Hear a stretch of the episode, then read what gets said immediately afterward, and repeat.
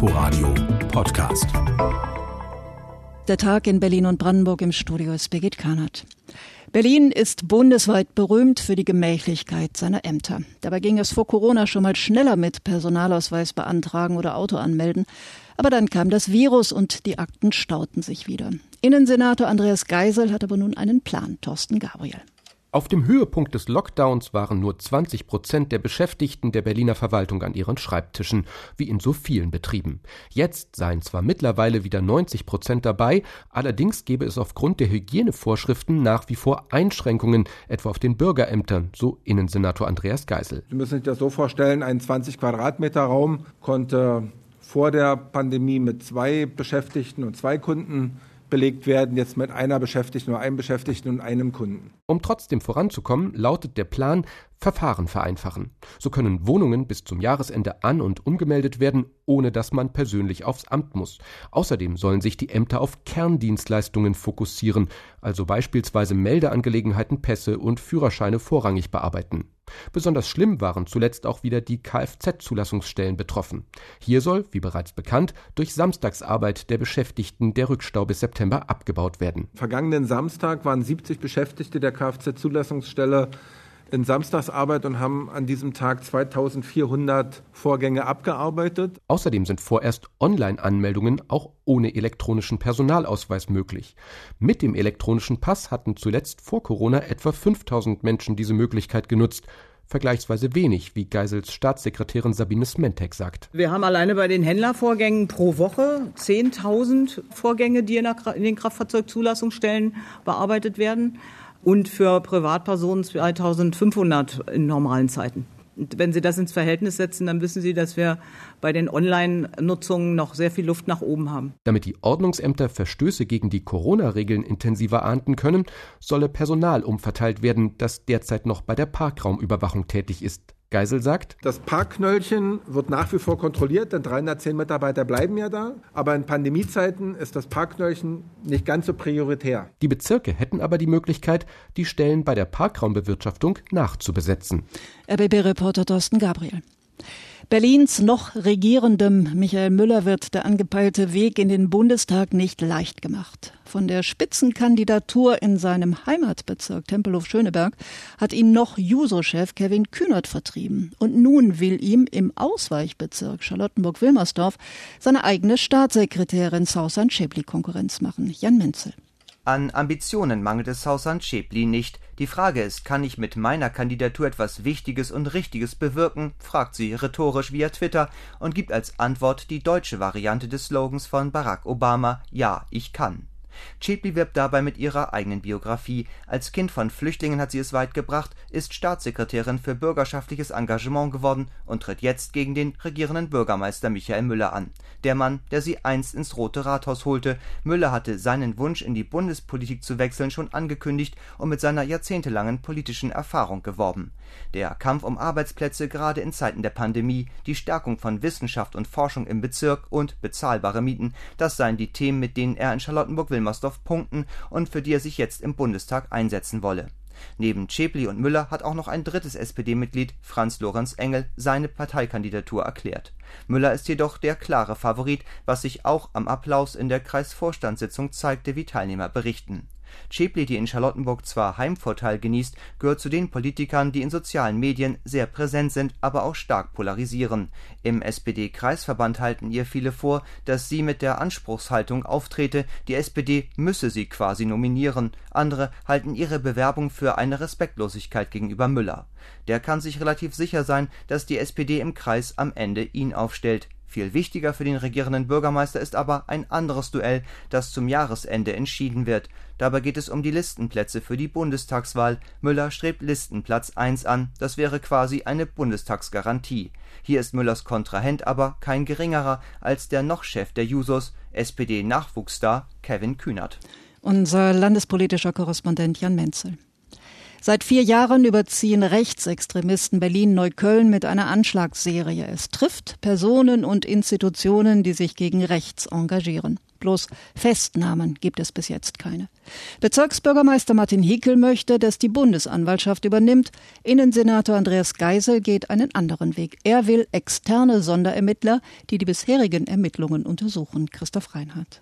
70 Verfahren seit 2016. Eine klare Vermutung, wer die Täter sein könnten, aber keine gerichtsfesten Beweise, um die mutmaßlich rechtsextremistische Terrorserie abschließen zu können. Für Innensenator Geisel ist das nun Anlass, um eine Kommission mit zwei oder drei externen Rechtsextremismus-Experten einzusetzen. Das bestätigte die Innenverwaltung. Die interne Ermittlungsgruppe der Berliner Polizei werde ihren Abschlussbericht im September vorstellen, kündigte Geisel an. Danach sollen die Kommissionsmitglieder den Ermittlungskomplex unabhängig prüfen. Zuletzt hatte Generalstaatsanwältin Koppers zwei Staatsanwälte von dem Fall abgezogen, nachdem ein Beschuldigter in einem Chat den Eindruck erweckt hatte, der zuständige Staatsanwalt sei AfD-nah und daher befangen. RBB-Reporter Christoph Reinhardt. Die Brandenburger Landesregierung hat heute an den britischen Staatsbürger Noel Martin erinnert, der vor 24 Jahren in Blankenfelde-Marlow einem rassistischen Angriff ausgesetzt war und jetzt im Juli im Alter von 60 Jahren gestorben ist.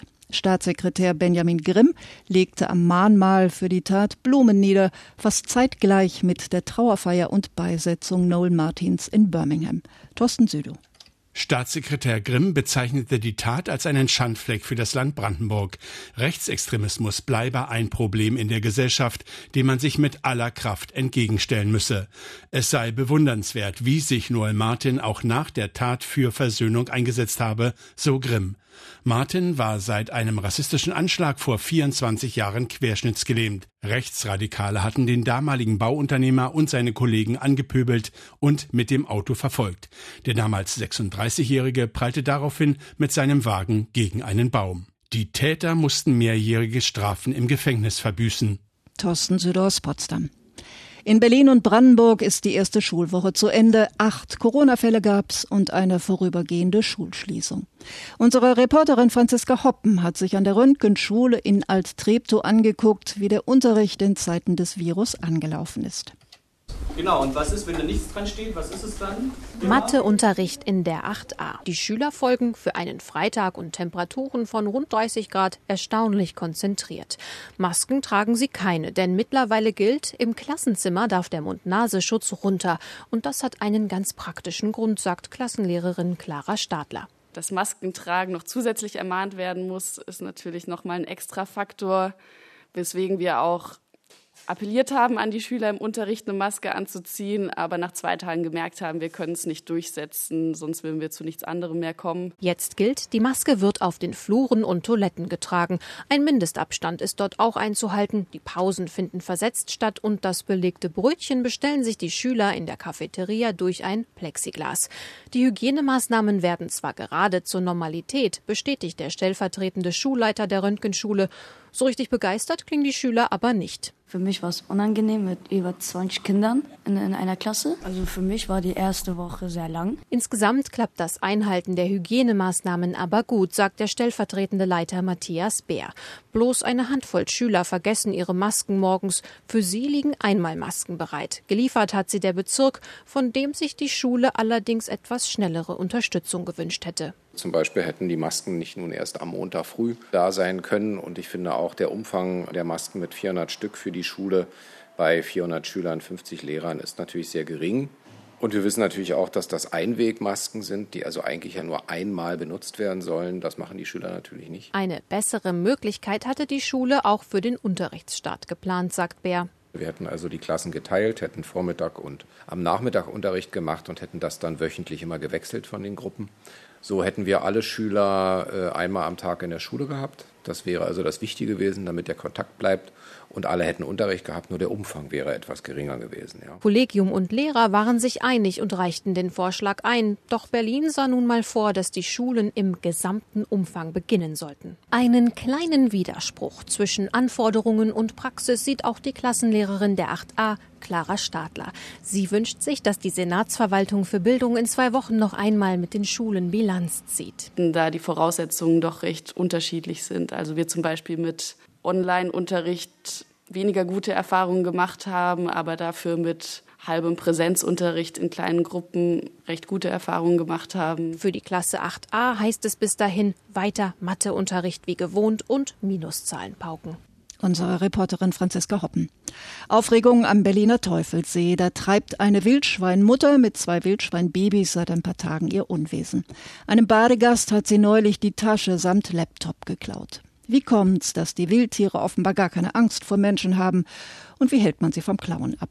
Raphael Jung hat Spaziergänger und Badegäste im Grunewald nach ihren Erfahrungen gefragt. Wir haben auch schon mal erlebt, dass der Hund vorgelaufen ist und kam zurück zu uns und das Wildschwein rannte hinterher. Das konnten wir dann aber mit dem Regenschirm abwehren, ja, den wir Gott sei Dank zufällig bei hatten. Die haben absolut keine Scheu, die Tiere. Die gehen richtig dicht zu den Menschen hin kann man auch laut klatschen oder rufen. Das stört die gar nicht. Also wir hatten schon, dass die bei uns im Garten waren und die haben fast, glaube ich, eine Meter tiefe Verwerfung da gemacht. Und ich finde, das ist dann schon ganz schön nah. Ne? Dass die Wildschweine den Berlinern zunehmend auf die Pelle rücken, hat einen Grund. Die durchaus klugen Tiere haben gelernt, dass Menschen für sie zusätzliche Nahrung bedeuten. Normalerweise wühlen und graben die Allesfresser in der Erde nach Insekten, Larven und Wurzeln. Doch dort, wo Menschen picknicken und sich erholen, wie hier auf der Badewiese am Teufelssee, ist die Futtersuche für Wildschweine deutlich leichter. Auch weil manche sie mit zahmen Haustieren verwechseln. Das letzte Mal, als ich Wildschweine hier am See direkt gesehen habe, da haben andere Menschen die gefüttert und das muss ich sagen, finde ich nicht so lustig. Ich denke, es sind immer noch wilde Tiere. Das Füttern von Wildschweinen ist nicht nur falsch, es ist auch verboten und kann mit einem Bußgeld von bis zu 5000 Euro bestraft werden. Denn dadurch lernen die Tiere, dass sie sich vom Menschen nicht fürchten müssen. Und das hat skurrile Konsequenzen, erzählt Natascha, die regelmäßig zum Baden an den Teufelssee fährt. Auf der Wiese, wenn man da Sachen hinlegt, dann kommen die unter Umständen und nehmen einfach mal was weg. Schleppen Rucksäcke weg, schleppen Schuhe weg. Das passiert. Also das muss man wissen. Man muss seine Sachen so unterbringen, dass nichts passiert. Dieses Verhalten werden die Tiere erst ändern, wenn wir unser Verhalten ändern. Und das bedeutet, nicht nur nicht füttern, sondern auch auf den eigenen Müll achten, den man beim Ausflug in den Wald oder in den See produziert. Naja, das mit dem Müll ist halt ein Problem, was viele Leute, die da ihren Müll liegen lassen, nicht wissen, weil das zieht die Wildschweine an. Die wühlen da drin rum, die riechen irgendwas, was sie essen können und dadurch kommen die immer mehr natürlich dahin, weil da auch der Müll rumliegt, obwohl ja Mülltonnen da sind. Am allerbesten aber ist, den Müll gar nicht erst im Wald lassen, sondern ihn gleich mitnehmen. Dann gibt's auch weniger Begegnungen mit Wildschweinen. Inforadio-Reporter Raphael Jung und das war's aus Berlin und Brandenburg nachzuhören auf inforadio.de. Inforadio Podcast.